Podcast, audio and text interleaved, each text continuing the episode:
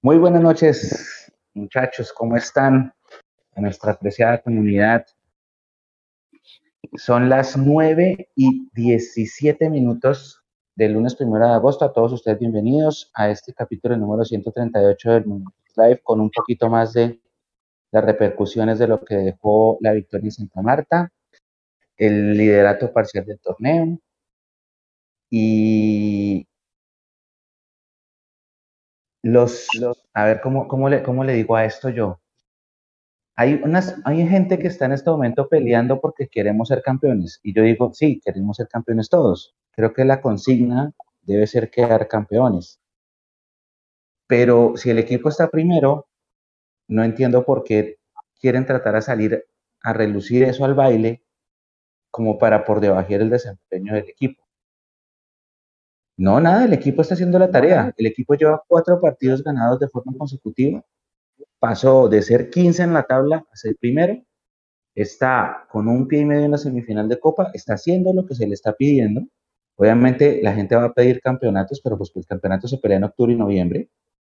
Pero pues por ahora yo digo que hay que, hay que disfrutar lo que estamos viviendo, ¿no? O sea, nunca habíamos ganado en Sierra Nevada. Llevamos dos décadas casi sin ganar en Santa Marta. Sí, el Unión Magdalena llevaba en la un montón de tiempo pero, pero hay que disfrutar el momento, hay que disfrutar el momento. Ahorita viene el, partido del sábado contra el Cali, tenemos semana larga de recuperación. Hay unos jugadores golpeados que habrá que mirar cómo se desenvuelven durante la semana, pero la invitación es a que disfrutemos el momento. O sea, yo, yo siendo primero no, no puedo buscarle peros a la campaña. Le puedo buscar pero a la campaña en la segunda fecha, jugamos dos partidos de locales y no ganamos ninguno. Y fuera de eso, estuvimos muy mal. Pero después de eso, el equipo repuntó, como que el mismo amor propio y las ganas de ser primeros y las ganas de ganar han hecho que, que, que, desde Gamero para abajo todo el mundo se haya puesto en el rol de, de, quererlo ganar, de quererlo ganar y de querer darnos satisfacciones y lo están haciendo. Y creo que de las cuatro victorias que llevamos, todas son irrefutables. Así que la invitación es a que le bajemos un poquito un cambio, porque sí, yo sé, todo el mundo quiere ser campeón y todavía está lo de Nacional y etcétera. Pero bajémosle un cambio, que la campaña todavía va en curso, que a esto le faltan tres meses de temporada regular y después vendrán las finales. Entonces, si nos vamos a estresar por, por, por el título, porque lo ganó Nacional, vamos paso a paso, estresémonos en octubre. Voy a saludar a mis compañeros y voy a pasar en orden de como me lo permite aquí la aplicación. Voy a saludar a Andrés Rey. Andrés, que usted está primero ahí en el ranking de mi cámara. Andrés, ¿cómo está? Buenas noches. Bienvenido al live. Hola Mechu, hola Jason, hola Julián, hola a todos y todas que nos escuchan. Eh, sí, pues siempre va a haber gente inconforme, Mechu. Siempre van a haber personas que, quieren ver el, el, vaso medio vacío y no el vaso medio lleno. Eh, a pesar que pues los resultados han sido eh, positivos, tampoco estamos diciendo que hay que sacar el carro de bomberos por ir primeros en, el primer cuarto del, torneo, pero también es eh, celebrar y disfrutar ese tipo de, de triunfos en plazas muy jodidas, porque creo que em, no, no nos esperábamos un triunfo de, visitantes contra el Magdalena en Santa Marta cuando arrancó el calendario por más de que el Unión fuera primero, fuera colero, es una plaza muy difícil para Millonarios. Entonces, nada, pues eh, disfrutarlo y donde debemos estar, estamos, que es en el primer lugar. Así es, sí, hay que, hay que disfrutar los momentos bonitos. Yo me acuerdo, esta mañana me estaba acordando, no sé si ustedes se acuerdan muchachos, hubo un partido, Millonarios en el 2020 iba muy mal, muy mal, duró como nueve partidos sin ganar y por fin ganamos. Creo que fue el día que debutó Emerson Rivaldo contra el Envigado. Y la siguiente semana jugamos contra Patriotas. Ganamos 1-0. Y, y, entonces la gente en el chat de ese tercer tiempo fue una locura porque la gente, que como solamente 1-0, que tenía que ser 4-0, que no sé qué. Yo les decía, en medio de una pandemia, con tantas cosas que pasaron, tantos familiares, amigos que perdimos, y vamos a ponernos a llorar porque no le metimos tres goles a Patriota. Yes, disfrutemos los buenos momentos. Jason, con las buenas noches, bienvenido al 138, al espectacular 138. Al 138, eh, me hecho que nos recibe nuevamente como líderes y yo me uno, obviamente. Yo creo que eh, sí, uno puede estar en desacuerdo en muchas cosas respecto a cómo se manejan eh, algunas situaciones, pero hoy hay una realidad y sin olvidarse del fondo de todas las situaciones, hoy hay una realidad y esa realidad es que Alberto Gamero y sus dirigidos son los primeros del fútbol colombiano. Y eso obviamente hay que reconocerlo, hay que resaltarlo hay que estar tranquilos, porque yo no me quiero imaginar si este equipo también, em, con esta misma nómina y en la situación en la que arrancamos este semestre, estuviera hoy por fuera de los ocho. Yo no me quiero imaginar lo que sería si estuviera pasando una situación como por ejemplo la que está pasando el Deportes Tolima.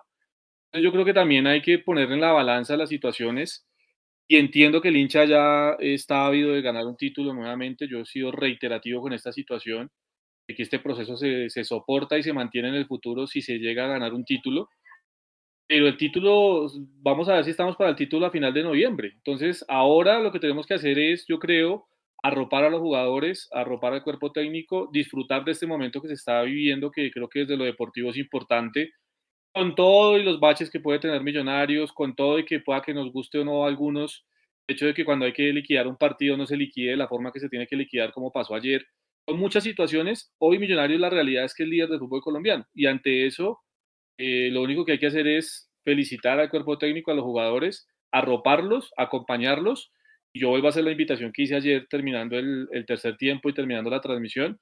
El sábado yo espero que con horario muy, muy, digamos, indicado para ir a fútbol un sábado a las 8 de la noche, eh, con eh, una celebración del cumpleaños de Bogotá de por medio y demás, el estadio tenga una muy buena entrada, porque yo creo que este equipo merece que se, que se arrope en ese clásico añejo, que yo creo que eh, no deja de ser importante por más que la rivalidad esté centrada en otros equipos, pero ese clásico añejo del fútbol colombiano hay que rodearlos. Yo, yo, yo, yo invito a eso, a rodear al equipo y sigo entendiendo y sigo diciendo que nos hicieron falta dos o tres piezas, estoy claro en eso, pero, pero la verdad de todo esto se va a saber a final de año, sobre noviembre, porque el equipo sin duda alguna va a entrar a los ocho sin ningún problema. Sí, yo estoy de acuerdo con usted, dijo Jason. Yo siento que sí, al equipo todavía le faltan piezas, pero mire cómo son las cosas. Nosotros hace, cuando fue el partido de Bucaramanga? Hace dos semanas o tres, decíamos, ojo que el Tolima está a 10 puntos, hoy está a 2. Tolima hoy pinchó otra vez contra el Bucaramanga. Y un dato no menor que lo lo puso creo que fue Orlando Asensio la semana pasada antes de esta fecha, Millonarios comanda la tabla del descenso. Es decir, en los últimos tres años es el mejor equipo en puntos. No hemos ganado nada, yo sé. Ya la semana me dice, ¿de qué sirve tener los puntos del descenso? Sí, yo sé. No hemos ganado nada y en ese lapso todos los rivales han ganado cosas. Pero a nivel de, de rendimiento somos el mejor equipo en los últimos tres años. Voy a pasar a saludar a Juliancho. Juliancho está por ahí, ya tiene voz.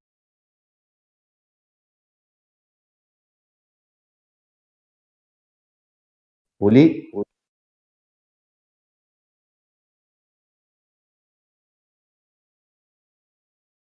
Bueno, ya va a venir Julián. Julián está conectado, va en, va en camino. Listo, listo.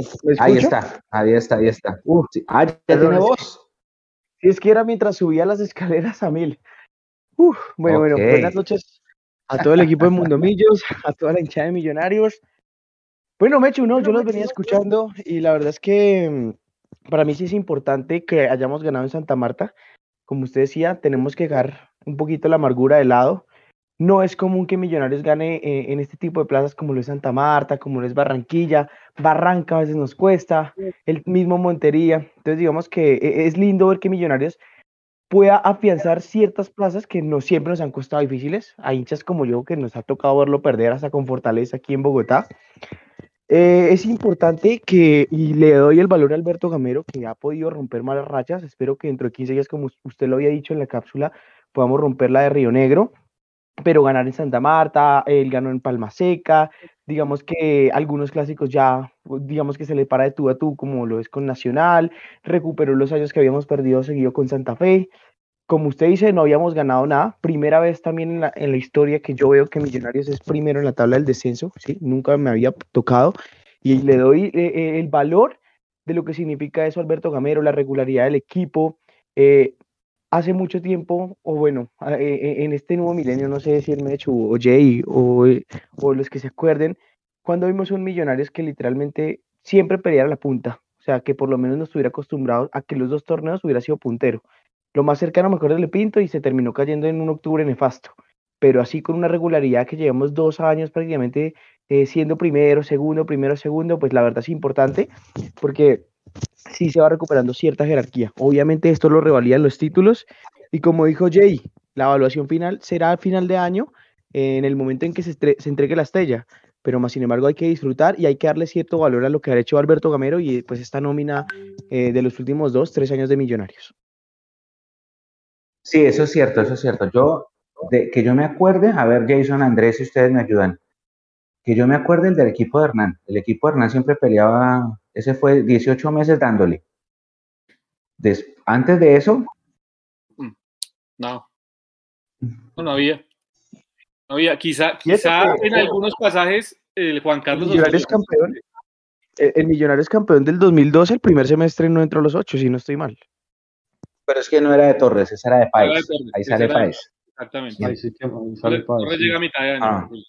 Y de pronto un poquito el delillo, que el delillo creo que alcanzó a pelear un poco arriba. Pero el delillo se cayó en el segundo semestre.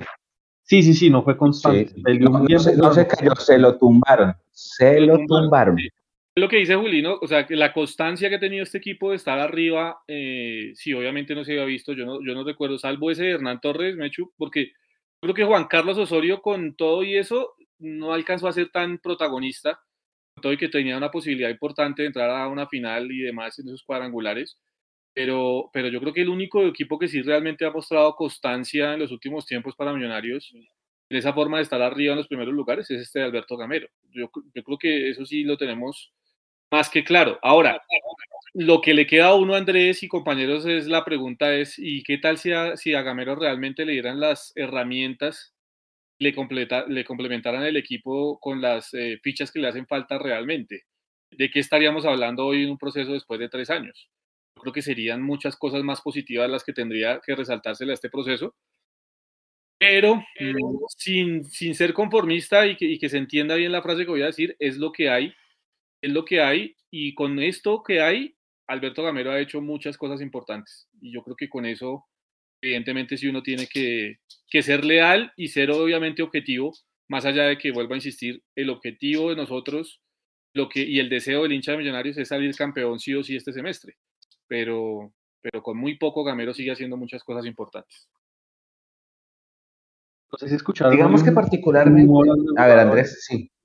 No, no, no, que, escuchando a, Jason también lo de las piezas que, hacen falta. Hoy por ahí eh, estuve escuchando un humo de un lateral izquierdo que, quiere entrar, que se llama Sebastián Herrera. No, sé si le suena.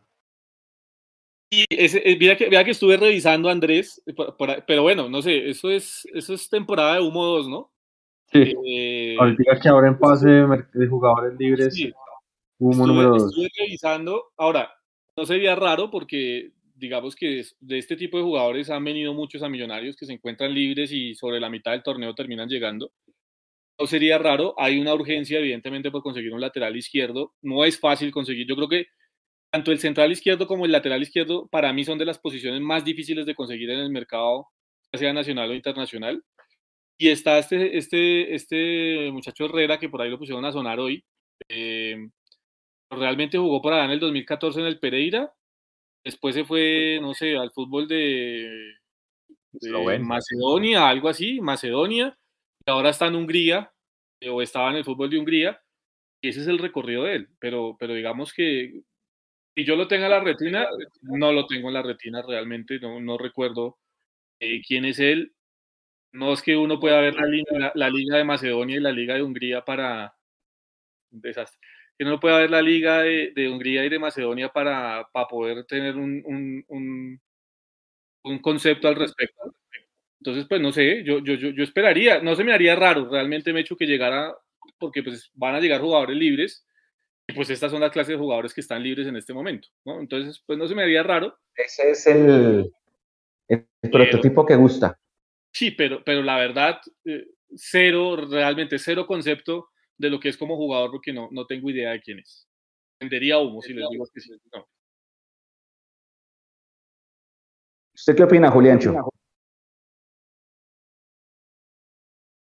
No, la, la, verdad estoy igual que Jay. O sea, yo la verdad tampoco lo tengo en el radar. Mientras Jay iba hablando, estaba buscando un poquito de información. Dice que debutó en el Pereira en el 2014, pero es que la verdad no, no tengo memoria. Además, creo que en esa época el Pereira estaba en la B, sin este mal, entonces mm, poca la noción. Pero la verdad, eh, yo me imagino que si Alberto Gamero pide un lateral izquierdo es porque la verdad sí siente las falencias o siente que sí se puede quedar muy corto e, e, en, ese tipo, como ya lo habíamos dicho. Perdón, Jay, te voy a cobrar, pero yo pedí el lateral izquierdo ah, eh, en los refuerzos.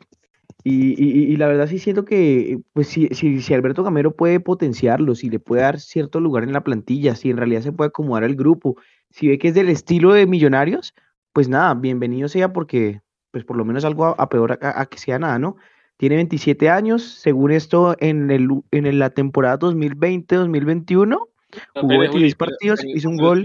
Juli, Juli, Juli, perdón, porque es que usted acaba de hacer una barrabasada, hermano, y yo tengo que meterle el bus. ¿Por qué?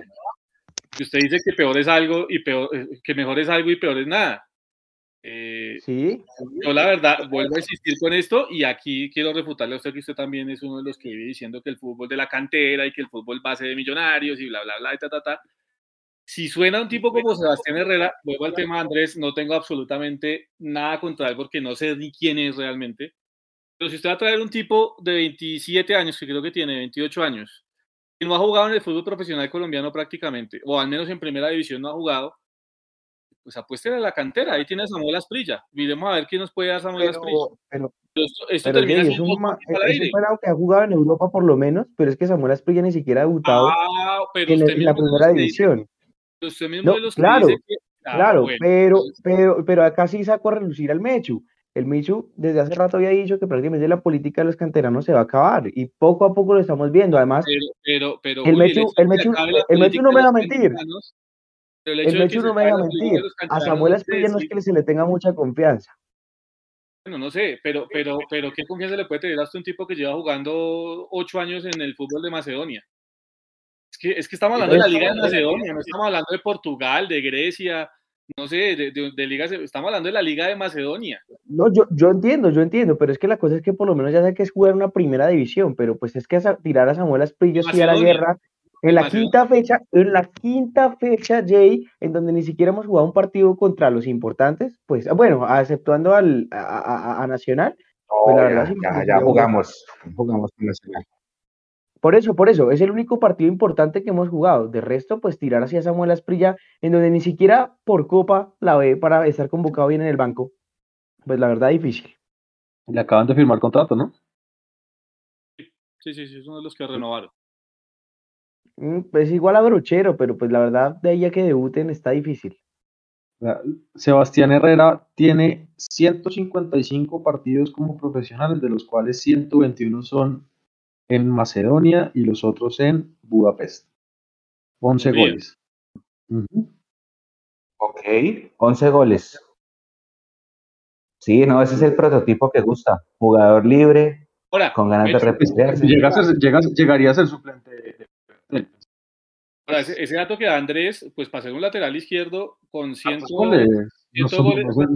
¿Cuántos partidos, Andrés, dice usted que tiene? 150. 155. Y tiene de los que le dijere faltan 6 en el gol. Le cuento que tiene no, un no es malo. No es malo, no es nada malo. Pero, pero, pero Jason, usted dice, la Liga de Macedonia. Viene de Macedonia, exactamente. Por eso le digo, pero viene de Macedonia y de Hungría, ¿no? Sí. Ah, Jonathan está por ahí. Don Jonathan, buenas noches.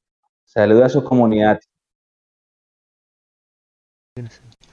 Buenas noches a toda la comunidad de Mundomillos. Aquí ya estaba muteado aquí en el OBS. No, pues bienvenido a este programa 138. Y pues sí, o sea, siguiendo aquí con las palabras, con la pregunta principal de Mechu desde el comienzo, como, o sea, mi papá y yo tampoco es que estemos muy convencidos todavía de que estemos en primeras posiciones, pero sí ya como que se va cogiendo confianza en, en los refuerzos que trajo el profe Gamero. Ya pues entre Luis Carlos Ruiz y era y bueno eso que ya venía de la, de la temporada anterior sí como que ya se tuvieron los minutos y la confianza para ya empezar a meter y más y mejor promedio de gol en lo que vamos ya de liga así es oiga yo tengo otra duda en el ambiente y es voy a decirlo en la fecha 5 no o sea falta tres cuartos de finalización todavía. Está muy temprano. Pero estoy viendo a los rivales, o sea, los rivales, los que podrían pelear el título, falta mucho, insisto, pero estoy viendo un poquito mermados. Empezando por el Tolima, que siento yo es el rival principal. A Junior todavía le cuesta un poquito consolidar ese combazo que tiene. Lo de Nacional es un circo después de que quedaron campeones. Mm, América y Santa Fe todavía no, no despegan. Y obviamente uno ve eso y ve la tabla de posiciones y la forma como hemos recortado puntos en la reclasificación. Y entonces la gente dice, no, sí, puede ser. De pronto esta vez sí puedes ir con todo y que las piezas que faltan, porque faltan piezas, pero dése cuenta, muchachos, que dos nombres. Millonarios trajo dos nombres. Un delantero, Luis Carlos, que también le puso competencia a Erazo, porque no es lo mismo pelear contra Jader, y le puso a Daniel Cataño. Y, desde que llegó Cataño, yo siento que, el equipo como que engrana mejor. Ayer Cataño para muchos no tuvo una, una buena tarde, ¿sí? Incluso a mí me escribió alguien, no voy a decir su nombre al aire, pero me escribió alguien y me decía, Celis es mejor que Cataño. Yo le dije, jamás, jamás. una mala tarde la tiene cualquiera, pero lo dijo. Pero dense cuenta de eso. Y, y, lo que yo les digo, Cortés no vuelve a tener minutos, ya Quiñones no viajó a Santa Marta, eh, Moreno Paz se va a demorar. Y poco a poco el, el, profe está consolidando un equipo, lo tiene jugando como un relojito, eso sí. Salen, no salen, a veces eh, tenemos eh, deficiencias en la generación de juego, pero dentro de la idea es la misma. Y miren, ya, otra vez primeros, con todos los cuatro puntos que regalamos al inicio, muchachos. Y los, los rivales, sí, está, está, está, está flojo. Tolima ahorita perdió con el Bucaramanga. Eh, Sosa, flojo, flojo, flojo Sosa. Eh, no sé si ahí nos está dando la razón con el cambio que, que hicimos por, por Cataño. Aquí también tengo prendido el partido nacional contra el Pasto, va ganando 3-1. Eh, pero no, ese equipo creo que tuvo mucha suerte el, semestre pasado, creo que mereció, mereció mucho menos de lo que, de lo que ganó, pero bueno, en fin. Y, y sí, bueno, digamos que lo, que comentaba de las, de las piezas del equipo, creo que a mí la única que me falta definitivamente es el del medio centro. Eh, ayer no me parece que García en los pocos minutos que entró haya jugado bien. Eh, me parece que le sigue costando y Larry ya, ya faltó en un partido y el partido de García contra Fortaleza no me pareció tampoco eh, como que era parte de tranquilidad para poder suplir la ausencia de Larry. Pereira anda muy bien, pero si llega a lesionar uno de los dos y, ahí quedamos, quedamos cojos. Me sigue faltando un volante de marca en el, en el equipo, pero pues de resto las, las piezas ahí, ahí van. Arriba es muy bueno lo que está pasando con los dos delanteros centros que tenemos que, los dos los están, la, están metiendo. Y, pues bueno, por las bandas creo que hay variantes. ayer por fin probó un tiempo a, a los tres, a, a, Ruiz, a Silva y a, y a Cataño.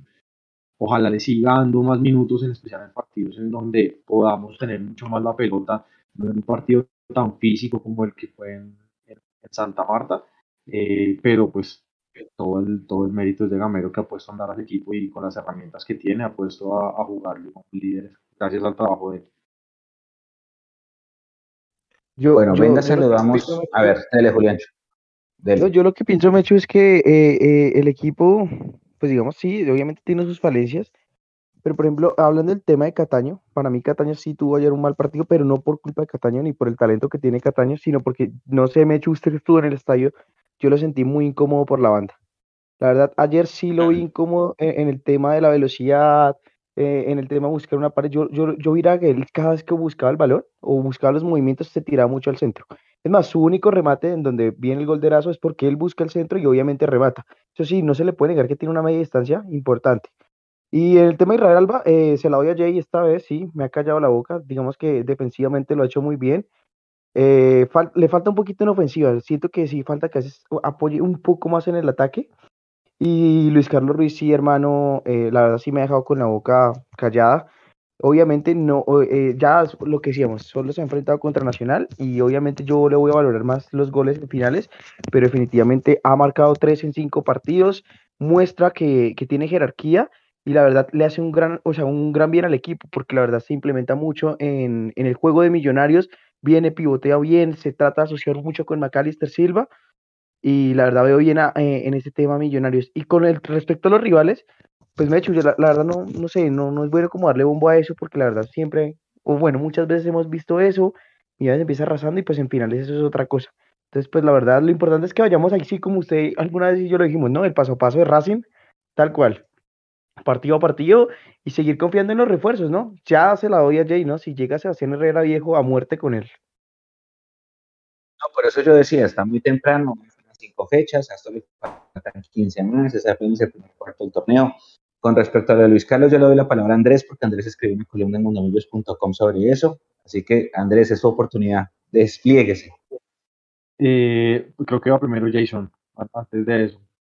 No, no, estoy estoy súper de acuerdo con, con Julián ahorita. Bueno, Millonarios que ha eliminado el semestre pasado empieza como la temporada de humo y algo que han hecho las directivas comúnmente es mandar un refuerzo cuando el rancho está ardiendo para calmar todo y para centrar la atención en, en una estrategia muy de político eh, funciona, les funciona. Y llegó y Luis Carlos Ruiz, todo el mundo, no, que está viejo, no, que está retirado, no, que está roto en las rodillas, eh, que es un exjugador, que viene de un equipo chico, incluido yo, que yo no vi con buenos ojos la llegada de Luis Carlos Ruiz a Millonarios y, debo reconocerlo. Pero pues ahí cuando uno reconoce también que, que pues equivocó, que, que hay que los jugadores dejarlos jugar, no importa si tienen 20 años o si tienen 50 años, si, es un tipo de calidad que sabe jugar a la pelota, pues lo va a demostrar. Y eso ha hecho Luis Carlos Ruiz. Totalmente de acuerdo con, con, con Julián. El tipo viene, juega de espaldas, eh, pivotea, marca la diagonal, va bien arriba, habla con el árbitro, porque parte de lo de la jugada del, del bar, él lo, lo charló al árbitro y es un jugador de experiencia y necesitábamos ese tipo. Eh, y aparte, pues está haciendo, está haciendo goles y está haciendo una buena temporada personal, porque eh, recuerdo, pues recién mirando las estadísticas, cuando llegó la temporada donde mejor le fue, hizo 10 goles. Ya lleva un tercio de esos goles y, y pues nos ha, nos ha contribuido mucho. Entonces, ahí, ahí creo que, que hay que reconocerle las cosas a Luis Carlos Ruiz también es cierto que un delantero con esas características, porque Eraso es muy diferente, Eraso es más, es más tanque, es más eh, armario, como decían en, en, el barrio, eh, no se mete tanto en el circuito de juego, sino es más allá, fijar a los centrales, pues hay diferencias, pero los dos la están metiendo. Sin embargo, por todo el circuito y por todo el funcionamiento, pues en este momento debe ser Ruiz, y creo que pues hay que darle también como eh, el, voto de confianza porque empezó con críticas y ahí va, con goles, con, con juego, hasta con asistencias también creo que ha hecho. Y, y pues titulaba en la, en la columna eh, Mecho y, compañeros que pues, se le dé una disculpa. Y me sale un tipo a decir que no, que, que porque usted le pide perdón. Yo como nunca he vivido eso, pues seguramente ustedes ya están acostumbrados a pilotear ese tipo de situaciones. el tipo me sale en eso y como, no, pues gracias por leerme pero yo no sabía qué responderle al man. Eso, y, que, que, pídale, que pídale perdón, que, que usted, ¿por qué? Que pues, somos un equipo chico y yo no, pues, pues primero gracias por leerme y segundo, pues no estoy de acuerdo con su comprensión. Ahí lo dejé. Tampoco me voy a poner a, a, extenderme con algo que no vale la pena. Pero bueno, digamos que volviendo al, al, al punto, pues definitivamente creo que Ruiz eh, anda bien. Eh, hay que saberlo llevar, creo que dentro de la parte de las cargas porque pues también es un jugador de 36 años y, lo necesitamos pues eventualmente en las, en las finales, pero por ahora va, va bien y, está callando bocas incluida Ya probó finura Andrés. Ahora sí, viejo Jason, iba a decir algo. Pero, vea, eh, eh, yo, yo, creo que está bien todo lo que dice Andrés. Eh, no me incluyo en esa bolsa porque, digamos, el único reparo que, que tuve y que sigo teniendo con el tema de Luis Carlos Ruiz que no es un goleador y todos hablamos al final del torneo pasado que lo que necesitaba Millonarios realmente era un goleador. Ahora, si ustedes me dicen, si Millonarios gana mucho circuito de juego y gana mucha presencia ofensiva con Luis Carlos Ruiz, y creo que con eso no estamos descubriendo nada, Mechu, porque sabíamos que era un jugador que tenía esas condiciones. Eh, yo sigo insistiendo que a Millonarios le siguen haciendo falta dos o tres piezas. Tres esas creo que un volante de primera línea no caería mal y estoy de acuerdo con Andrés en ese aspecto. Un extremo es necesario, un extremo con gol, difícil encontrarlo a esta altura del mercado. Un delantero goleador. A Millonarios le sigue haciendo falta eso. Si realmente quiere aspirar a ser campeón sin ningún problema, eh, y que se entienda bien la frase de sin ningún problema a final de año, ¿no? Porque lo contrario creo que nos va a ser difícil y se nos va a ser complicado en el tema de los cuadrangulares. Lo de Luis Carlos Ruiz, mí no me sorprende. Yo creo que ha sido la regularidad de Luis Carlos desde que eh, repuntó en el Junior, eh, en su paso por Nacional, ahora que lo pudimos ver en el Tuluá. Creo que es un jugador que siempre ha jugado de la misma manera, que tiene una técnica impresionante, porque cuando usted mira la forma en que juega de espaldas Luis Carlos Ruiz y lo hace Erazo, hay una diferencia abismal, pero abismal entre uno y otro. Creo que eso está marcado y Luis Carlos termina aportando muchísimo en ese aspecto. Pero está bien, está haciendo goles, lleva tres. Pero no nos olvidemos que no es el goleador. O sea, él no es goleador. Así como ha hecho tres en este momento, en algún momento se va a vestir de asistidor, que es lo que él más sabe hacer y, quizá no le entren los goles que le han entrado en estas primeras cinco fechas. Entonces, ahí es donde Millonarios tendrá que buscar nuevamente las alternativas y tendrá que buscar nuevamente eh, cómo cambiar en el tema. Ahora, de lo positivo que ha hecho Luis Carlos Ruiz para Millonarios, que creo que le quitó la presión a Erazo, muchachos. Porque Erazo yo creo que el semestre pasado sentía esa presión de que él tenía que ser el goleador de Millonarios y que en él recaía todo el peso de tener que hacer los goles en el equipo. Eh, Hoy con Ruiz, yo creo que Lazo se siente un poco más distendido en ese aspecto, siente menos responsabilidad en ese aspecto, y por eso cuando entra a la cancha, los minutos que tiene, siente más suelto, se ve más tranquilo, se ve más relajado, y, creo que está disfrutando más en este arranque del segundo semestre que lo que pudo hacerlo en el primero. Producto, vuelvo a insistir, que eh, llegó un tipo con experiencia como Luis Carlos Ruiz, que sabe absorber la presión y creo que se la está quitando a él y eso de un modo u otro termina jugando a favor de, de Millonarios. Ese es un buen punto, viejo Jason. Yo también siento lo mismo. Yo siento que Erazo se está disfrutando su momento y se lo está disfrutando por lo que usted acaba de decir de la presión. Y uno habla con Erazo afuera de los partidos y usted le nota a él una alegría, una, o sea, es una felicidad, pues obviamente está fino, lleva tres goles en los partidos, pero es una felicidad el hecho de, hablar con él y él feliz. Desde que yo me lo encontré en Daytona y él feliz. Y, ayer me dijo, ayer me dijo, eh, tres y uno iba a entrar y entró. Y me lo dijo antes del partido. Y, sí, es verdad, a Erazo le irradia la felicidad. Puede ser esa teoría que dice usted, viejo Jason, puede ser que la, presencia de Ruiz, que sí lo tiene de suplente, le haya quitado esa presión porque él entrando a los partidos está viendo muy bien. Ahora, eh, voy a saludar a la gente en el chat rapidísimo. Eh, Nelson Tavares, soy hincha de Millos y los felicito por ser líderes. Mi gran preocupación es si alcanzará la gasolina para disputar perdón, la posible final. Esa es la duda que tiene un gran sector de la hinchada.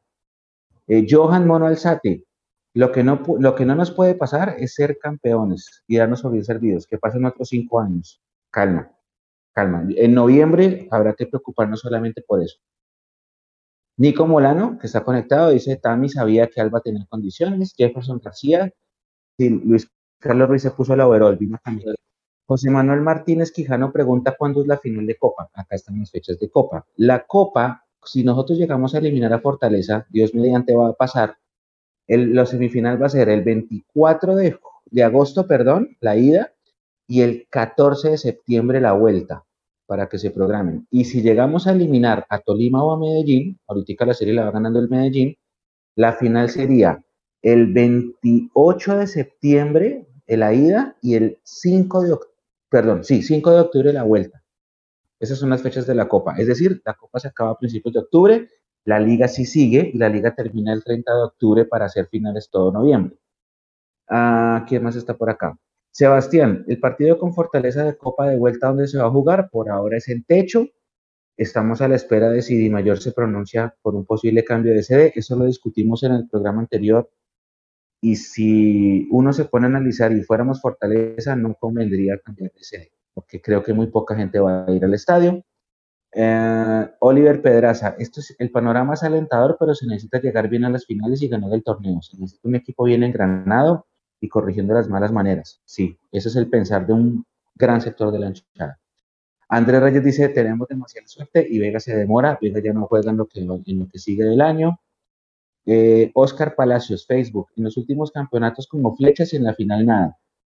Pues esa percepción yo la entiendo porque creo que la frustración la tenemos todos de cómo hemos llegado malentonados a los cuadrangulares y se nos acaba la gasolina. Y insisto, está muy temprano, la sensación es válida, pero por ahora disfrutemos este pequeño momento de alegría que se llama ser primeros del torneo, comenzando el octavo mes del año, sabiendo que todo se define en el mes 11, que es noviembre, el de mi cumpleaños. Por ahora, lo que hay que hacer es sumar puntos para llegar bien a las finales y para sumar en reclasificación después de esa ventaja que nos ha dado el Tolima. Ah, ¿Quién más está por acá? Iván Barrera que dice Cataño recuperó el balón para el segundo gol. Uh, Carmen Sapinzón nos saluda, Jefferson García, recuperar la época dorada del Valle Azul, William Rubiano, al final se verá humo y ojalá que sea azul, ojalá. Está Amado Borges, también nos saluda desde Cali. Está Leider Rodríguez, está Eddie, está José Torres, está Juan Leonardo, que dice la era Richard Páez, la vez que le remontamos al Pereira con nueve jugadores, ese fue un partido épico en Cartago. Épico, épico, épico. Ese de los mejores partidos de, de este milenio que yo haya podido ver. No lo vi en vivo, se, lo vi por televisión. Fue maravilloso. Eh, acá dice Brian, viene un lateral izquierdo de Hungría. Bueno, ya hablamos de, del posible humo que soltaron los dueños del balón. Y vamos a ver quién más está por acá. Juan Rodríguez, ¿lo de Ginas puede ser lesión de venta? No. Desde lo que, lo que yo averiguo, bueno, es un golpe real que sufrió en el último, en el último entrenamiento, no es eh, lesión administrativa. Ah, Sergio Barrantes, Ruiz ha estado bien y generando mejor nivel en Erazo. Acá dice Firex, este es el año de Millos. Mao dice, nos falta gol. Nelson, soy hincha de Millos y los felicito por el liderato del torneo. Mi gran preocupación es alcanzar la gasolina. Vamos a ver. Preguntan acá, deje que si hay entrada visitante en Tuluá y en Río Negro. Yo entiendo que en Río Negro sí va a haber, pero toca esperar a la comunicación oficial y en Tuluá estamos a la espera porque Tuluá, cuando juega generalmente los partidos contra los equipos más eh, grandes del país, juega en el Pascual. Entonces hay que esperar a ver si lo va a poner en el Pascual como... Mm. Si, juegan en Tuluá... La última vez que fue la gente, o si lo juegan el 12 de octubre. Sí, ahora, si juegan, yo no sé si hay horario para ese partido, Mechu, si ya tenemos, pero seguramente va a ser temprano, ¿no? Seguramente va a ser temprano si, de, jugarlo en, en Tuluá, porque yo no sé si ya en ese, en ese estadio eh, hicieron el tema del arreglo de, de, las luminarias, ¿no? Y ahí ellos estaban teniendo problemas y generalmente por eso el Tuluá, cuando hace las veces de local, tiene que jugar muy temprano. Entonces, eh, habría que tener en cuenta ese, ese tema, ¿no? Seguramente el partido contra ellos de horas de la tarde, muy temprano, y, y, como usted lo dice bien, como lo marca en Río Negro, generalmente no hay problema para el tema de, de hinchada visitante. Ayer el Junior, de hecho, tenía una muy buena cantidad de hinchas allí en, en, el Alberto Grisales. Millos generalmente cuando va también lleva a su gente allí, eh, va toda la gente de Antioquia, toda la gente de Medellín, de Envigado, Itagüí, y obviamente todos los que viajan desde otros sectores, así que em, allí no va a haber problema. Eh, la duda va a estar realmente en cómo va a ser el tema, la logística con el tema del Tuluá, si efectivamente se atreven a ir al Pascual Guerrero, que por temas de costos y de desplazamiento, no sé si se atrevan a eso, o se atreven obviamente a jugar en su, en su cancha como lo han venido haciendo, pero con la constancia de que el partido seguramente va a ser en horas de la tarde. Bueno, pero si es en horas de la tarde, para la gente que va es buenísimo, porque si van en avión, tienen más facilidades de llegar al, aeropuerto, y si van en tierra, pues se tienen tiempo para devolverse y llegar a tiempo a Bogotá. A mí alguna vez me pasó que había un partido Tuluá Millonarios tardísimo eso fue en el año 2016. Y si no estoy mal, ganamos. Pero a la salida, como el partido fue tan tarde, yo no conseguí transporte ya para salir. O sea, no, no fui al terminal y ya no habían buses para Cali. Entonces me tocó, pague un taxi hasta el aeropuerto y sáquelo con el alma del bolsillo y después recupérelo ahorrando eh, en, Bogotá. Entonces es mejor que sea temprano para el efecto de la gente que va a viajar. El partido en Río Negro es un domingo, hoy me hicieron caer en cuenta que es domingo de puente, entonces si están pensando en comprar tiquetes, traten de buscar algo para volver eh, o el domingo en la noche o temprano el lunes, porque por ser puentes de pronto los precios se van a incrementar. Y mira esta pregunta de José, yo voy a empezar por usted, Julián. ¿Han notado que Cataño parece que juega como aburrido? Parece que llegó a Millos porque no tenía alternativa. No, no, yo la verdad no, no pienso eso. O sea, o en el estadio yo he visto otro tipo de jugador. La verdad he visto un, Cataño que apenas se está adaptando al equipo, ¿no? Lo que pasa es que, insisto, tal vez ahí sí también eh, el Mecho alguna vez lo nombró de que Sosa no se veía cómodo por la banda. Sí, y acá también pienso lo mismo. Daniel Cataño no es un jugador que le guste jugar de extremo. O sea, la verdad yo no lo recuerdo bien de extremo y siento que se siente incómodo, pero la verdad Cataño cada vez que tiene el balón y que trata de rematar al arco, lo hace bien, trata de buscar los espacios, trata de buscar un poco a McAllister para buscar las paredes. Lo, que pasa es que no sé si Alberto respeta mucho a Maca y obviamente no, no, no, no trata de poner a Cataño por encima de Maca en, ciertos momentos del partido. Por ejemplo, para mí, eh, lo que pasa es que ayer Daniel Ruiz está jugando muy mal. Por eso es que sale Daniel Ruiz, pero la verdad, pues obviamente lo normal fue, sería que Maca saliera. Pero para mí no, para mí yo no lo veo desganado, yo siento que se está adaptando al equipo es más, si fuera por desgane, el Mechu no me deja mentir que estaba ayer, entró como tres, cuatro balones con fuerza porque le estaban entrando duro. Entonces, además, eh, lo que habían dicho también en el chat, él recupera el balón donde nace prácticamente el segundo gol. Entonces, no, no siento que Daniel Cataño esté jugando con, con desánime, sino que hay que darle tiempo, hay que darle tiempo que se siga adaptando al equipo y a la idea del profe Gamero. Eso sí, sí pienso que eh, el profe Alberto tiene que buscar no sé, otra alternativa en donde ponerlo a jugar que no sea una banda. O sea, si hay que cambiar el esquema cuando entre Daniel Cataño, pues sería interesante. No sé. ¿Ya qué opine? Eh, eh, antes, antes de, la opinión, Julia, estaba revisando los horarios de los últimos partidos de Cortuluá. Contra Medellín jugó a las 2 de la tarde, contra Jaguares jugó a las 2 de la tarde. Tiene programado en la fecha 7 jugar de local otra vez contra Alianza Petrolera. Ese partido está programado para las 3 y cuarto de la tarde. Lo cual quiere decir, Mechu, que efectivamente eso confirma mi teoría y seguramente ese Cortuluá Millonarios programado para el 28 de agosto va a ser en horas de la tarde, ¿no? Entonces, entre dos y pasen, bueno. Va a estar iniciando. es, buen horario. Para la gente que viaja es buen horario. Y, lo de Cataño. ¿Qué opina? De Cataño, no, yo no creo que esté aburrido. Yo, yo recuerdo a Cataño desde que estaba, es que Bucaramanga puede ser, desde sus inicios en el Bucaramanga y esos son los gestos y esa es la forma de caminar de Cataño siempre. O sea, yo, yo no recuerdo un Cataño de otra forma. Esa es la forma de caminar de Cataño, esa es la forma de expresarse.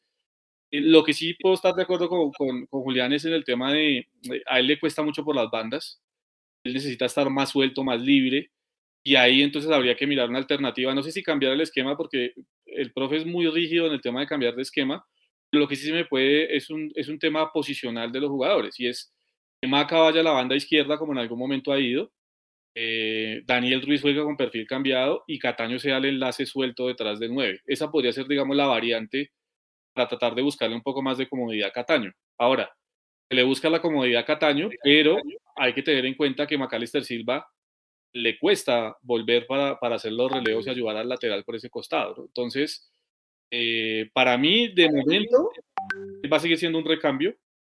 Eh, para Alberto Gamero y de ahí no se va a mover el profe en las próximas fechas. No va a dejar de ser un recambio. Va a tener la posibilidad de ser titular en Copa eh, en la próxima, que todavía estamos lejos, estamos 15 días, pero para la liga me parece que va a seguir siendo el recambio de, de Andrés Gómez o el mismo Daniel Ruiz cuando salgan del terreno de juego. ¿Eso usted qué opina?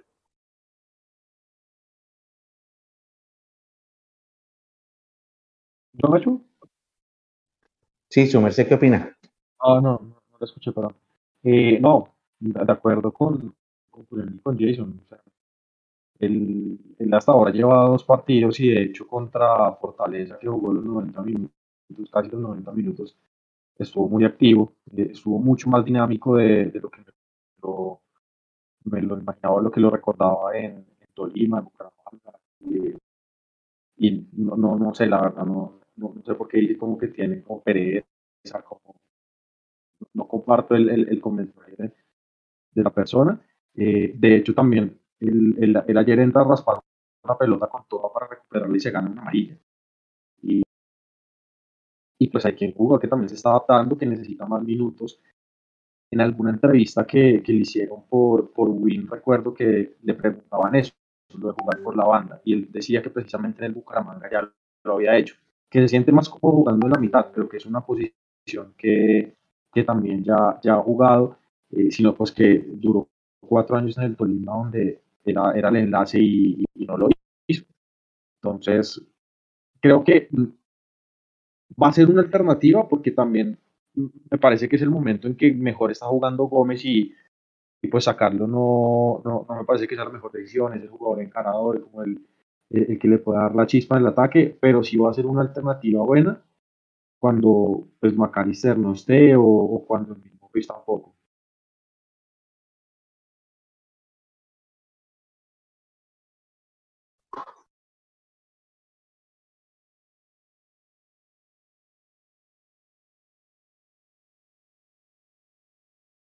Mechu tiene delay. Sí, tal vez es mi señal, ¿cierto? A mí, yo, yo sentí que se me había, que, que se me ha caído. ¿Me escuchan ahí? Sí, perfecto. Sí, no sé, puede ser la señal, puede ser la señal mía. Eh, ahí entró quién, entró Nico.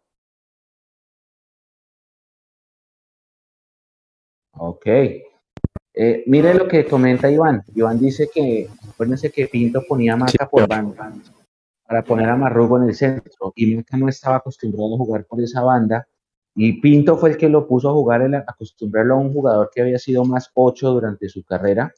Esto lo dice Iván. Pero bueno, más allá de eso,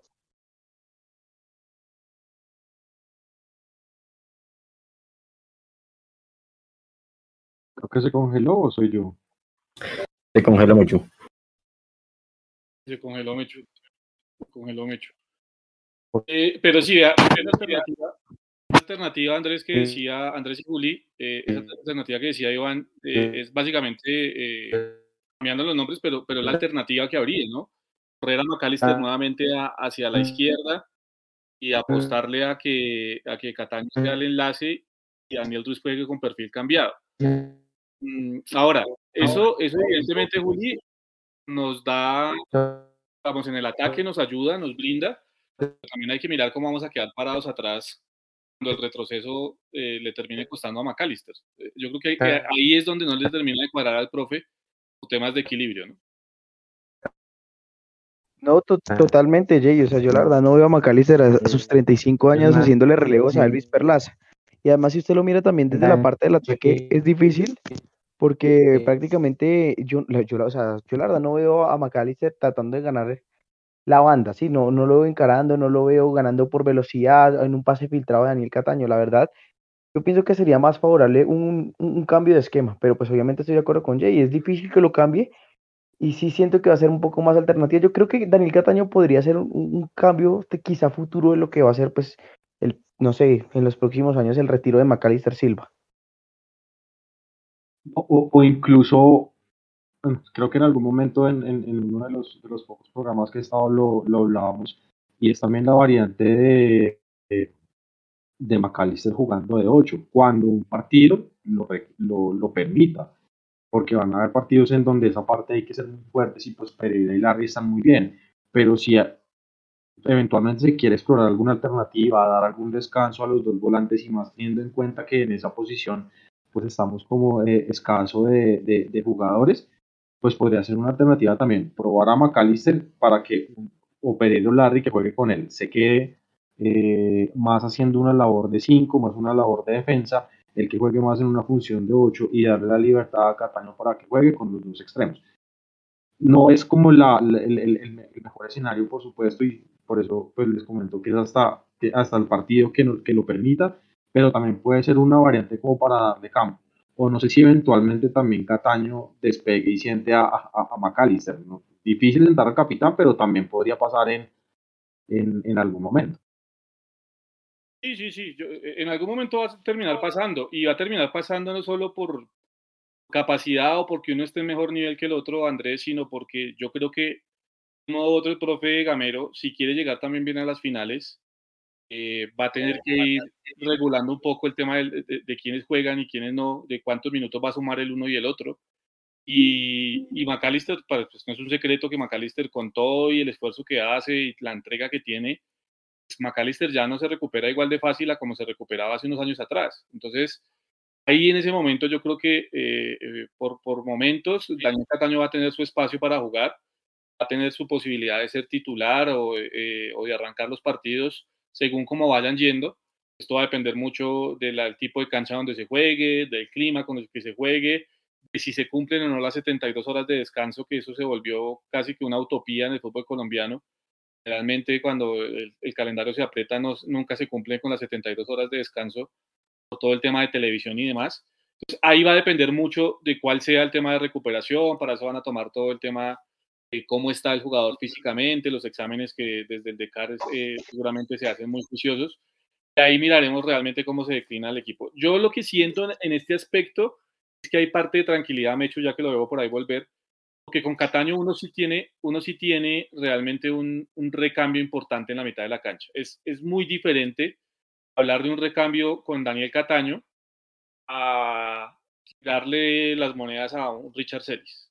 Eh, realmente, lo dijimos aquí en su momento cuando llegó, es, es una apuesta completa de Millonarios porque llega, en la, llega a la mitad del torneo, no conocemos mucho de su fútbol y al final de cuentas hoy, eh, no sé, 20 fechas después de su llegada más o menos, pues no es mucho lo que le haya brindado a Millonarios. Con Daniel Cataño yo sí creo que ganamos calidad y por ese lado podemos estar tranquilos, Mecho. Solo lo siente porque Cataño llega a Millonarios sobre la marcha, obviamente tenía ritmo de partidos, fue subcampeón con el Tolima, pero llega y de una vez en grana, y ya lo había tenido el profe con el Tolima, entonces eso fue rápido. Eso fue una semana de preparación y arranque. Ya lo ha puesto a jugar en todos los partidos, te ha dado minutos. Celis es diferente. Celis fue el caricellazo del semestre pasado, como fue Giraldo hace un año. Celis es este. Ahora posiblemente el de ahorita sea este lateral que filtraron los goles del balón. Pero eh, Cataño se ha, sabido acoplar bien el equipo. Y gracias a eso, porque estaban hablando ahorita del, tema de, de, los, de, los, eh, de los partidos, Jonathan, por, póngase la gráfica la gráfica que viene de cómo va a ser agosto para nosotros. Apenas la tenga me avisa, porque es que... Ahí ya está, Mecho. ya la había colocado está, Ahí ya está, excelente, excelente. Perdón, me perdí un rato. Eh, tenemos el partido del sábado contra el Cali, Cali de Mayer. Después vamos ocho días después, domingo, a Río Negro. Ese domingo es de puente. Vamos a jugar contra las Águilas en el único estadio en el que nos falta ganar de la primera división 2022. Hemos ganado ya en todos, contando Sierra Nevada, nos falta este. Después de ese partido vamos a enfrentar a Fortaleza. Eso va a ser la vuelta de la Copa en tres semanas. Después vamos a jugar otra vez sábado contra Jaguares. Y ahí es lo, lo confirmado. De la, la tercera y la cuarta semana de, de agosto perdón, cuarta y quinta semana de agosto no está confirmado todavía horarios, pero si clasificamos a la semifinal de Copa, la siguiente semana tendremos que jugar el partido de ida. Y está el partido contra Cortuluá de por ahora 28 de domingo, que mencionaba Jason que posiblemente se juegue en horas de la tarde.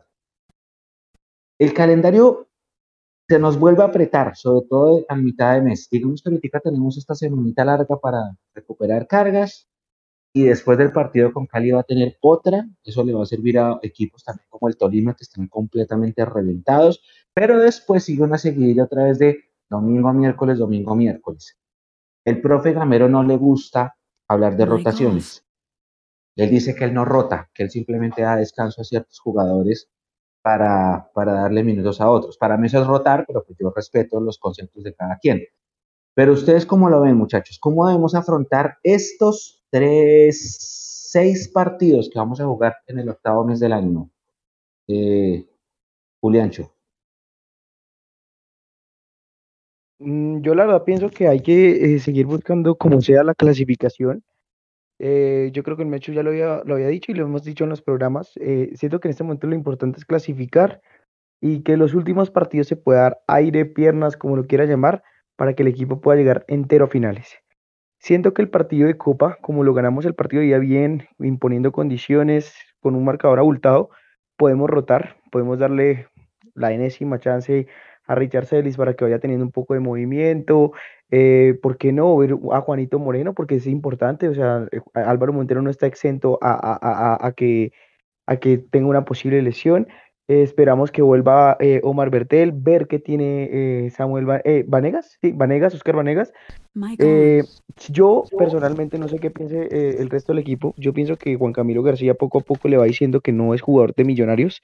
Entonces sí pienso que hay que ir buscando en, que Cliver Moreno pueda ir volviendo a recuperar su nivel, que se le vea un poco más en los partidos, que se le vea más con el primer equipo. Eh, pero yo la verdad, me yo sí pienso que hay que salir a ganar los puntos como sea, porque si no estoy mal, se viene una seguilla después de lo que es Tolima, América y el doble clásico contra Santa Fe. Entonces sí pienso que hay que ir asegurando los puntos para llegar tranquilos a los 30 y llegar con aire, por así decirlo, para poder afrontar lo que sería la recta final de la liga antes de los cuadrangulares. Y pues obviamente, ¿no? Apostarle a la Copa. La Copa es lo más importante de aquí hasta octubre. Sí, Merchu, pues muy en línea con, lo que dice Julián. Yo creo que tratamos de tener el equipo titular en la mayor cantidad de partidos posibles en este mes. Eh, situando pronto el Copa que no, no mandaré un equipo completamente suplente, pero sí algunas alternativas. Eh, darle minutos a Celis para que no haga pataleta por Instagram, que por ahí lo voy haciendo pataleta por Instagram y no sé pues eso que tan bueno sea para, para un grupo que es unido, para un grupo que, que es sano. Eh, pero pues en, en, general yo mandaría el, el, equipo titular, hacer la mayor cantidad de puntos posibles que, se pueda y, y pues clasificarnos lo, lo, lo, más pronto. Creo que de, de, estos, de estos partidos podemos fácilmente eh, ganar tres. Eh, Cali, eh, creo que era Jaguares el, el otro, y, y, pues pescar uno de los, de los dos que, tenemos de, visita para ganar esas plazas que también han, sido difíciles, pero creo que podemos ganar tres de los, de los cuatro fácilmente y, y seguir ahí arriba en la tabla. Jason. Sí, cuando, cuando uno mira ya el calendario, me hecho este mes de agosto, sí, se, encuentra que la primera parte del mes, la, la mitad del mes, eh, la primera mitad del mes es, suave, entre comillas, por el tema de recuperación que, que, hay. Eh, digamos, el equipo descansó, va a tener de mañana martes al día viernes para poder, digamos, trabajar todo el tema para el partido del contra el Deportivo Cali. El viernes en la noche van a concentrar y ya mentalizados en ese partido. Seguramente después de ese partido, Mechu, van a tener día de descanso el domingo Ahí van a tener toda la semana completa nuevamente para, para el siguiente partido. Eh, y, digamos que hay un encuentra que, que, es, eh, digamos, de los momentos en los que eh, uno dice si el calendario del fútbol colombiano fuera otro, pues hablaríamos de otras situaciones, pero llega un momento en el que se aprieta, entonces llegan los partidos de Copa, llegan los partidos domingo, miércoles, domingo, y ahí es donde seguimos insistiendo que Millonarios tiene un equipo corto para ese tema. Yo eh, respecto al partido de Copa, de Copa Colombia de vuelta frente a Fortaleza, yo no metería un equipo suplente, yo haría lo mismo que hizo en el primer partido el profe Gamero y es poner tres o cuatro fichas para darle continuidad a algunos jugadores, entre ellos a Cataño, al mismo Erazo, mirar en qué, en qué situación está Andrés Ginás eh, y en qué situación están los centrales y por ahí de pronto también una variante ahí. Y por qué no, eh, darle la posibilidad a un medio campo Cliver Moreno, ¿no? Que Cliver Moreno tenga la posibilidad de sumar la mayor cantidad eh, de minutos posibles para que se vaya tomando confianza, porque lo que se entiende, Mechu, es, él, él hace rato tenía la alta médica, eh, pero volver de una lesión de ligamento cruzado a todo el mundo no se le hace fácil, ¿no? No para todo el mundo es igual de fácil volver de una lesión de estas. La falta de confianza, salir a trabar, eh, tú lo piensas dos veces si hay que meter la pierna de la misma manera que se metía antes o mejor no arriesgar. Y todo eso lo va a ir ganando nuevamente Cleaver con minutos y creo que ese partido de Copa termina siendo una buena posibilidad para que él se termine de coger confianza. Si es que yo digo que la parte mental en un jugador es lo más difícil, porque la rodilla está bien, pero es el hecho de, uno estar preparado para volver al choque y, y, sacarse el miedo de que va a pasar otra vez. Y creo que eso no solamente es Cliver, es cualquier jugador de fútbol, es el, temor a vencer cuando uno está recuperado. Y Cliver tuvo sus minutos, pusimos la, la publicación como 490 días, una cosa loca, sin que él jugara, 390, no me acuerdo, eh, pero sí, esta parte es importantísima, el factor anímico de saber cómo entrar a los partidos, eh, una locura. Son las 10:17 muchachos, vamos cerrando este live. Eh, un par de noticias rápidas. Lamentablemente, pues ustedes saben que no, ya no se va a jugar la liga femenina. Definitivamente no fue así.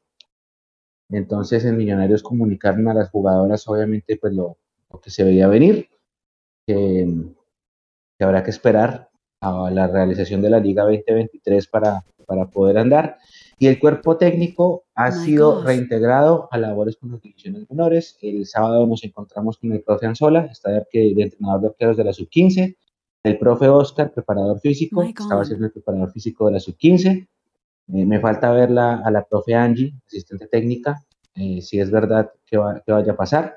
Pero pues ellos siguen vinculados ahora con, trabajando con divisiones inferiores. El doctor Soler, médico, estaba también ahí ese día, el sábado, con los dos partidos de la jornada. Lástima, lástima, pero pues habrá que entender. El, señor doctor de Surún decía que los recursos estaban, pero que los clubes no tenían la plata. Entonces ahí ya hay que empezar a un poquito más fino. Explíqueme esa. primero, la pregunta del millón, ¿no? Si, su merced conoce cuál era la posición de Millonarios respecto a la liga del segundo semestre, o sea, el Millonarios había la voluntad administrativa y gerencial de tener el equipo, digamos, había el dinero pues para tenerlo. Entiendo yo que sí, pero pues usted que está más empapado del tema.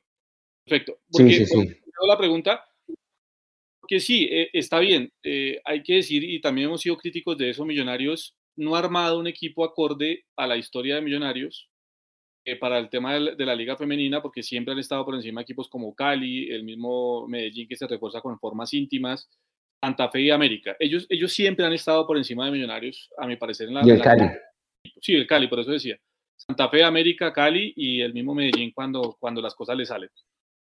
Eh, pero también hay que reconocer en los directivos y, volvemos al tema, a mucha gente no le interesa todavía el fútbol femenino, creo que esto va a ir cambiando con esto que acaba de pasar en la Copa América, creo que le salió el tiro por la culata a los directivos del fútbol colombiano, después hablaremos más, más en extenso del tema, pero eh, como estos millonarios, está bien aplaudir que, que los dirigentes de un modo u otro tengan la, la, gentileza y tengan la, eh, la posibilidad de decir, le vamos a seguir apostando al fútbol femenino, con todas las falencias que hay, con todas las situaciones que se marcan, que cuando usted me dice Álvaro Anzola se reintegró a trabajar como preparador de arqueros de las, de las divisiones inferiores, para mí eso es un retroceso desde lo institucional y desde lo personal para el profe Álvaro Anzola. Y esto es una opinión personal, ¿no?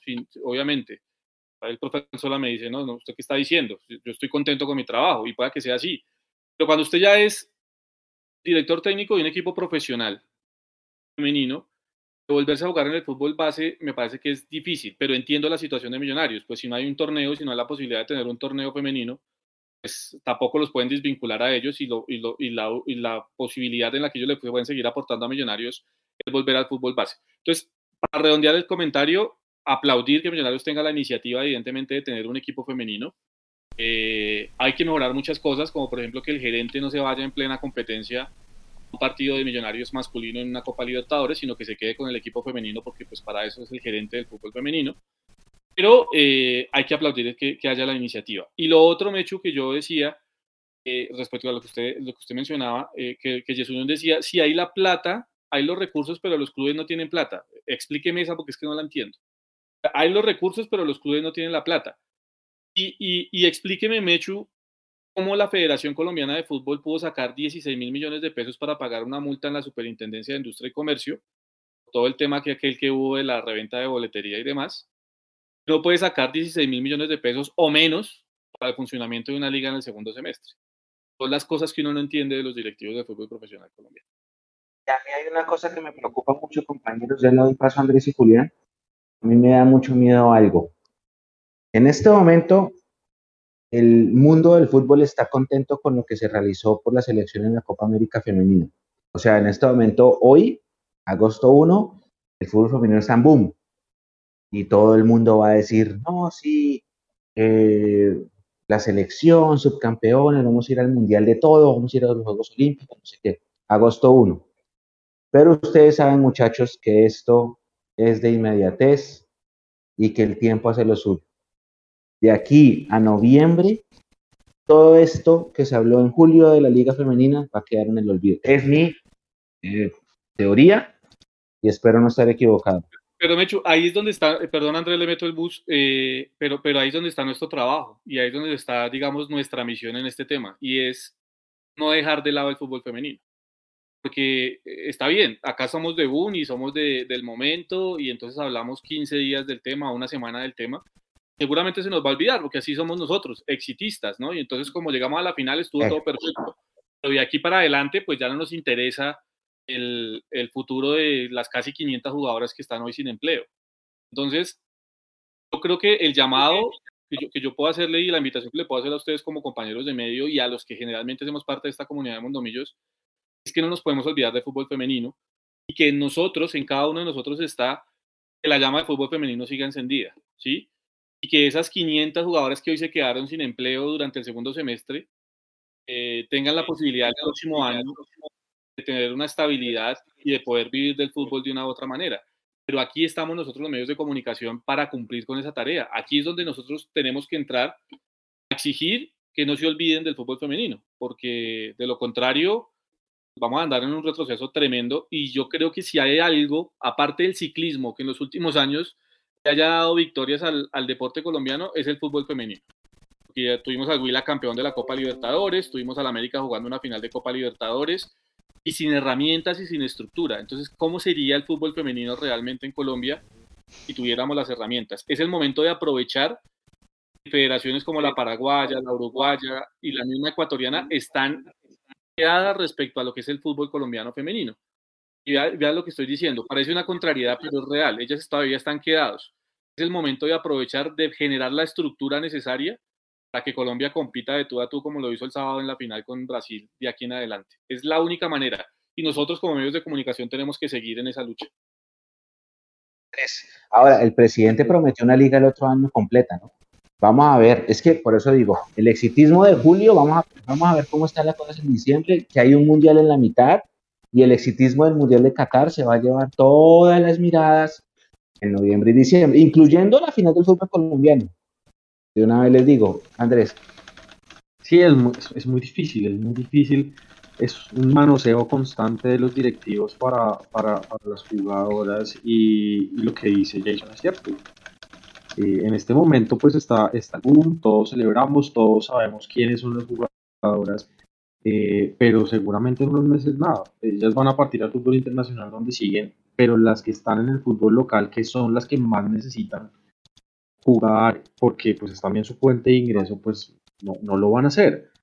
Eh, me uno al mensaje de Jason pues a aportar lo que más uno pueda a, a seguir moviendo el, el, tema del fútbol femenino, a darle fuerza al, al, mensaje que se necesita, que también no solo, algo que en algún programa yo le escuchaba mucho es que la gente no solo sea hincha de millonarios masculinos, sino que sea hincha de millonarios y todo lo que compone a Millonarios es el masculino, el femenino, las fuerzas básicas, eh, y eso tenemos que seguirlo haciendo para que eh, el fútbol femenino coja, coja mucha más fuerza. Nada que reprocharle a, a, a, las, a las jugadoras, ya hablando pues como, más a, nivel a nivel Colombia, dieron todo ante un, ante un rival muy jodido que era Brasil. pues eh, digamos que era, era normal perder y fue muy digno. Y pues toda la solidaridad para las, las jugadoras del equipo profesional de Millonarios, eh, para las de los otros clubes que también van a tener que empezar a, a, buscar oportunidades y que ojalá en el exterior donde sí se valora el, el tema, pues puedan tener una, una, oportunidad laboral de seguirlo haciendo, mientras pues acá se, se define la, la situación. Hay que, hay que apoyar el fútbol femenino, y ojalá pues algún día seamos esa, esa potencia que, que futbolísticamente somos, pero que administrativamente no nos Así es, Juliancho, ¿quiere agregar algo? Mechu, como, como usted lo había dicho, ¿no? Y como lo acaba de decir Andrés, lo más importante, o sea, en el caso Millonarios es que siempre se apoye a todo lo que tenga los escudo Millonarios.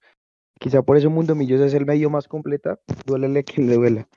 Porque nosotros cubrimos a las fuerzas básicas, Jason también se encarga de las niñas, eh, del equipo femenino, eh, seguimos al masculino, digamos que lo importante es siempre seguir a, a, todo lo que tenga que ver con Millonarios.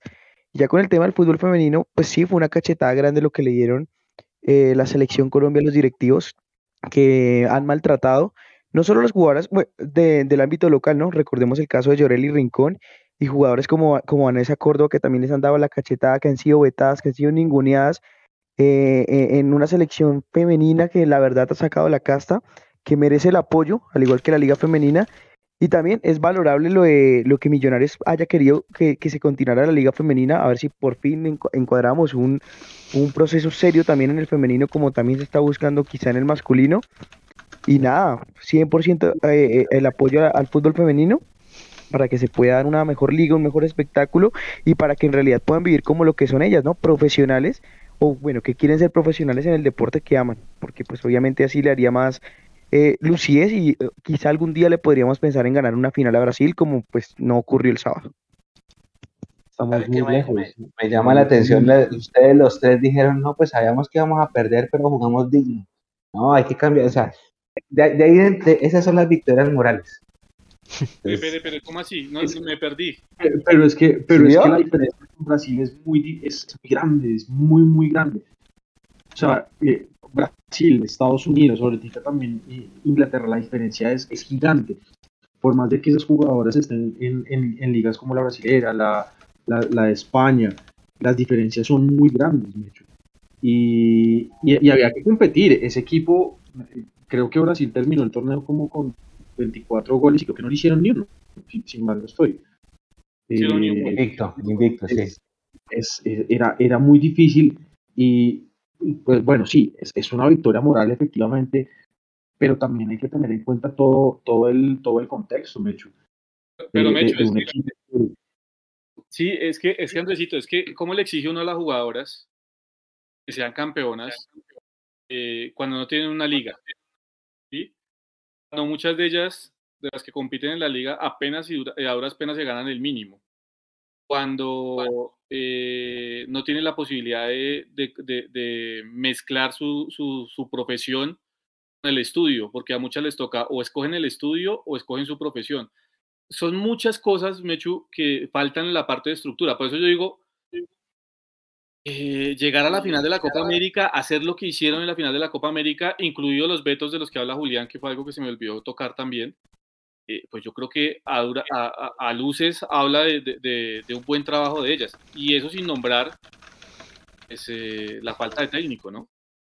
Que es que, a ver, un tipo que hacía los cambios siempre al minuto 80 es complejo. Uy, pero, pero Jay, el, el técnico nuestro hace los cambios siempre al minuto 89. No, no, no, no, pero, pero venga, le digo, pero venga, le digo, es que, es que una cosa es un proceso donde usted juega todos los, cada ocho días o cada tres días con el mismo equipo. Otra cosa es una copa donde usted tiene seis partidos para salir campeón. E, eso es, eso es diferente. El manejo del equipo se tiene que hacer de otra forma. Y, y además un tipo que sale eh, a ningunear la protesta de las jugadoras, ¿no? Porque sale entonces en la W el tipo sale a decir que no, que es que las jugadoras en el primer partido alzaron los brazos en, en, son de decir que es que el fútbol eh, femenino en Colombia va en ascenso y que entonces que están volando y que por eso alzaron los brazos. Eh, contra eso fue lo que dijo el cantante del gol, ¿no? Sí, no, y, el, y Abadía lo repitió en la radio. Entonces, contra todo eso, Mechu, contra todo eso, ya llegaron a una final. ¿Entiende? Entonces, ahí es donde uno tiene que hacer los balances eh, generales. Sí, rico haber sido campeones, claro, pero tampoco se nos puede olvidar que al frente estaba Brasil, eh, tiene nueve copas, eh, de, de diez Copas América ha ganado nueve. Partamos de esa base. Entonces, el tema no, es, no, era nada fácil. Contra todo y eso, si no es por una desconcentración de, de, Vanegas, el partido va a otro tema. Colombia disputó el partido, creo que generó mejores opciones que Brasil incluso. Al final se terminó quedando con las barras vacías por esas cosas que tiene el fútbol, ¿sí?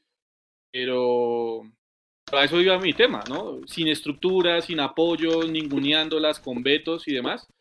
Llegaron a una final de Copa América, clasificaron a un Mundial, a unos Juegos Olímpicos, que creo que no es menos, ¿no? Ahora, el tema aquí es que... Está, llegan los señores a sacar pecho, ¿no? Porque pues sale Jesús una eso, eso, esa es la vaina, esa es la vaina, que en este momento todo el mundo se queda con la buena presentación de Colombia, con que se organizó bien, con que los, los estadios se llenaron, eh, con, con, un montón de cosas buenas, pero que son un, o sea, tapan todo lo estructural malo que se está haciendo y, y por ejemplo, todo lo del tema de, de, de, la liga que ya, que ya no va a ser. Aquí llegó este mm, Infantino y estuvo en los camerinos y le dijeron, venga, señor Infantino, vea cómo esto está organizado, vea cómo tenemos los estadios de bonitos, vea cómo la gente alienta. Pero de lado dejaron que les pagan unos sueldos terribles, eh, que, que, no les dan la, la, la infraestructura, que no tienen una liga digna. Entonces todo como lo, lo, lo, bueno que sucedió que tampoco se, se, se, desconoce, pues está tapando un montón de cosas estructurales que, que el fútbol femenino tiene. Y, y, eso, bueno, eso en medio de todo es, es, es, es negativo porque tapa, tapa lo, lo, estructural y, nos, y todo ante el mundo se va a quedar con la imagen como, uy, qué buena Copa América hizo Colombia, esto, pero, pero no ven el trasfondo de lo que realmente está pasando. Igual también como los de, los, los de Win en, en, medio de la transmisión, creo que el que narró fue Eduardo Luis, no, recuerdo bien, pero bueno, el narrador decía, no, es que vean esta, esta, copa también organizada, lavando completamente la imagen de algo que no es. Entonces, eso, eh, eso, a mí me pudre un montón y, y pues qué rabia que, que, que, esa, que, esa, sea la imagen que se quede cuando pues de fondo hay otra tendencia diferente. Es que hay dos temas. El primero, el de la asistencia al público. Cuando jugó la selección Colombia, sí, el estadio se llenó, pero cuando jugó en las otras selecciones, estadios vacíos. Que eso no pasó en la Euro. Ah, y la segunda sí lo que ustedes dicen. La segunda sí es lo que ustedes dicen. Esa forma de, de, de lavar lo malo, que no está bien, pero que hay un montón de oportunidades de mejora, empezando por la liga femenina. Y sabe que un abrazo grande a la gente que puso el cartel de Liga Femenina Digno, que eso se portó por todos los estadios. ¿Sabe que hubiera sido muy chévere si vieron ese mosaico, ese como tifo que hizo la gente en Oriental en el de Alfonso López en la final? Si esa pancarta sale ahí, la cogen todas las cámaras. Hubiera sido un hit. Pero, pues ya sabemos cómo es esto. Si se mete un perrito a la cancha, no lo van a mostrar. Entonces, eh, esto es el fútbol show, como en esto. Pero bueno, nos tenemos que despedir. Este fue el espectacular 138. Andrés, último, últimas palabras antes de irnos. Eh, nada, semana tranquila, buen triunfo en una plaza muy difícil. Eh, viene un partido que a mí siempre me parece que los millonarios Cali salen, salen buenos. Un, eh, una semana para recuperar al equipo, para ver, por ejemplo, lo que tenga Israel Alba, que, que entiendo que salió como con un corte o algo en el, en, en, el, en el empeine para ver cómo sigue recuperándose Bertel, para que el resto de los jugadores también pues sigan, sigan ganando ritmo. Y, y nada, pues el, estar, estar ahí, ahí pendientes de, de, todo lo que se hable en, en los diferentes espacios del mundo, que seguramente vamos a desarrollar toda la, la previa contra Cali. Así es, Juliancho, las últimas. Nada, Mechu, semana tranquila conmigo Andrés, ganamos, somos líderes, eh, estamos por encima de todos en este momento, hay que disfrutar, vamos cortando las malas rachas. Otra de las malas rachas pendientes también es volver a recuperar el historial con el Cali, así que hay que ganar. Va a ser lindo volver a ver a Mayer aquí en Bogotá, porque prácticamente es un prospecto algún día técnico para millonarios. Es un ídolo en lo que a mí me representa es un clásico y nada, esperamos seguir eh, punteando en la liga, preocuparnos por la copa y nada, nada, que gracias a todos y que, ah bueno, y que se suscriban, ¿no? Que nos ayuden, que eso también nos ayuda al resto para, para las transmisiones del fútbol base, eh, para lo que algún día va a ser el femenino y porque pues obviamente esta comunidad sigue creciendo y nada, Mundo Millos es igual que Millones, el más grande de los medios partidarios. Gracias, Juliancho. Millos yo, yo, viejo Mechu, me, voy con los datos de, de Orlando Asensio. Eh, eh, hace, hace, está en su tarea, obviamente, de publicar las tablas.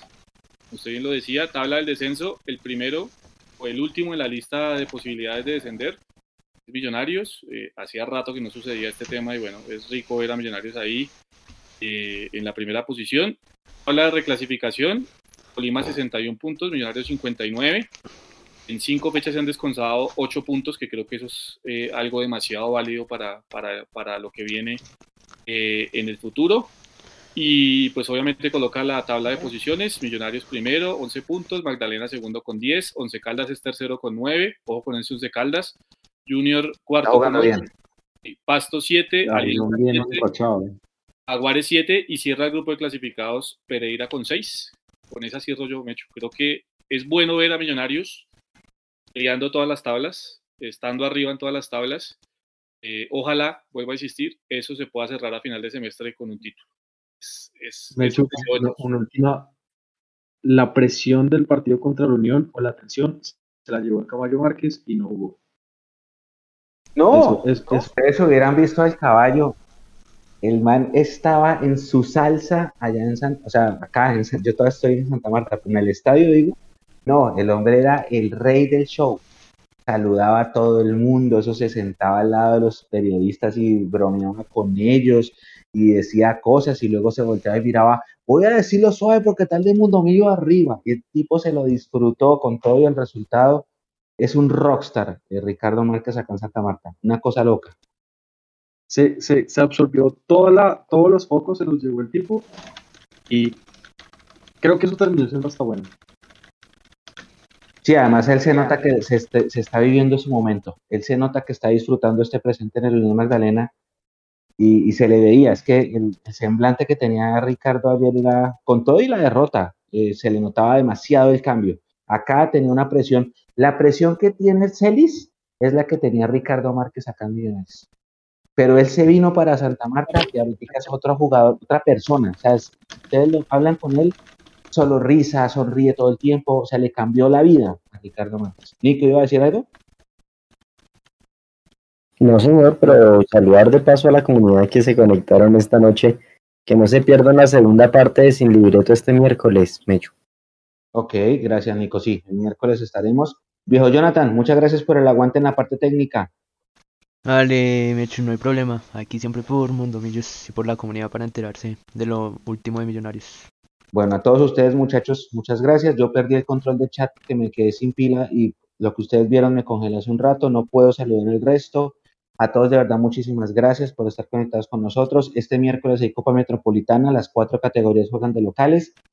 Y nos encontramos en el Sin Libreto el miércoles, como dijo Nico, y en el próximo live ya con la previa contra Cali el próximo jueves. Un abrazo, este fue el 138, nos volvemos a encontrar en cualquier momento. Gracias, chao.